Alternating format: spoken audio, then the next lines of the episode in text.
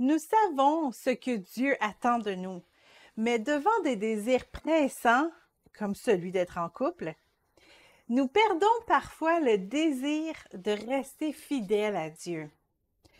Coup d'œil aux raisons pour lesquelles nous restons dans la sainteté.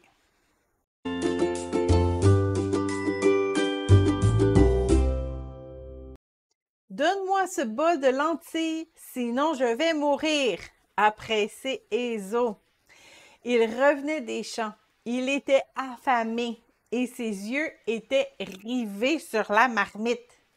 Plus rien ne comptait pour lui. Nous avons tous eu des moments semblables. La solitude nous pèse et nous voulons une partenaire ou un partenaire tout de suite. Nous regardons les années s'écouler, notre corps vieillir et nous devenons tout aussi pessimistes. Je ne veux pas mourir célibataire ou sans enfant. Nous ne voyons que notre désir, notre faim émotionnelle nous aveugle. Puis vient la proposition. Jacob dit Vends-moi aujourd'hui ton droit d'aînesse. Genèse 25, 31. Je connais une belle célibataire, mais elle ne croit pas en Dieu. Ou nous commençons à envisager une aventure de nuit, ou même l'insémination artificielle, seulement pour tomber enceinte. Une proposition pour satisfaire un besoin pressant qui nous demande toutefois d'abandonner notre position en Christ. Ézo a immédiatement accepté sans même y réfléchir. Et la conséquence n'a pas été immédiate.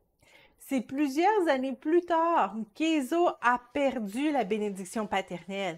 Il s'est retrouvé errant et serviteur de son frère. Genèse 27, 39 et 40. Lorsque nous cédons à la tentation, nous ne voyons pas toujours la conséquence immédiate.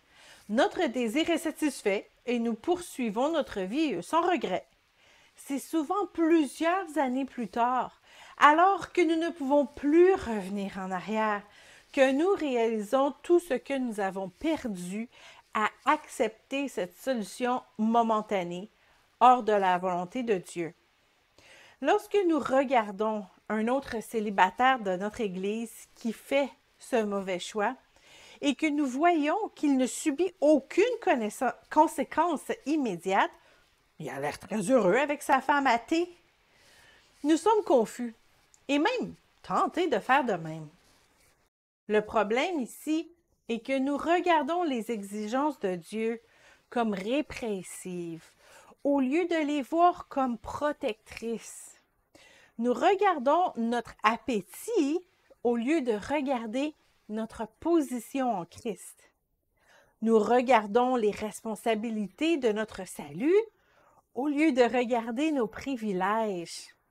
Alors parlons-en. Quels sont les privilèges d'être un enfant de Dieu? En premier, nous avons un accès inconditionnel au Père. Il est notre Abba qui prend plaisir à passer du temps avec nous. Une autre chose, nous ne sommes plus seuls. Nous avons des frères, des sœurs, des mères qui nous aident, nous encouragent et nous édifient. Un autre privilège, nous sommes co-héritiers de la vie éternelle et des promesses, comme le dit Romains 8, 17 et Hébreux 6, 12. Une autre chose, nous avons l'autorité sur le péché. Nous ne sommes plus des esclaves, comme le dit Romains 6, 6. Un autre privilège, nous avons le Saint-Esprit avec nous, sa puissance, son réconfort et toutes ses vertus. Acte 1, 8. Jean 14, 26.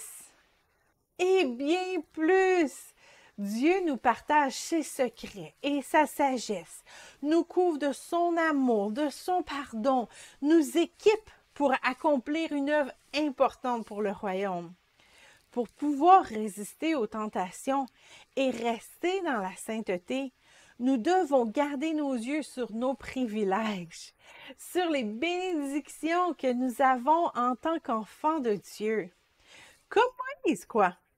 Regardant l'opprobre de Christ comme une richesse plus grande que les trésors de l'Égypte, car il avait les yeux fixés sur la rémunération. Hébreu 11, 26. Si votre corps et vos émotions ont faim, c'est peut-être parce que votre esprit l'est encore plus. Allez dévorer la parole de Dieu. Faites un festin de ses promesses et vous verrez alors avec une vision plus claire.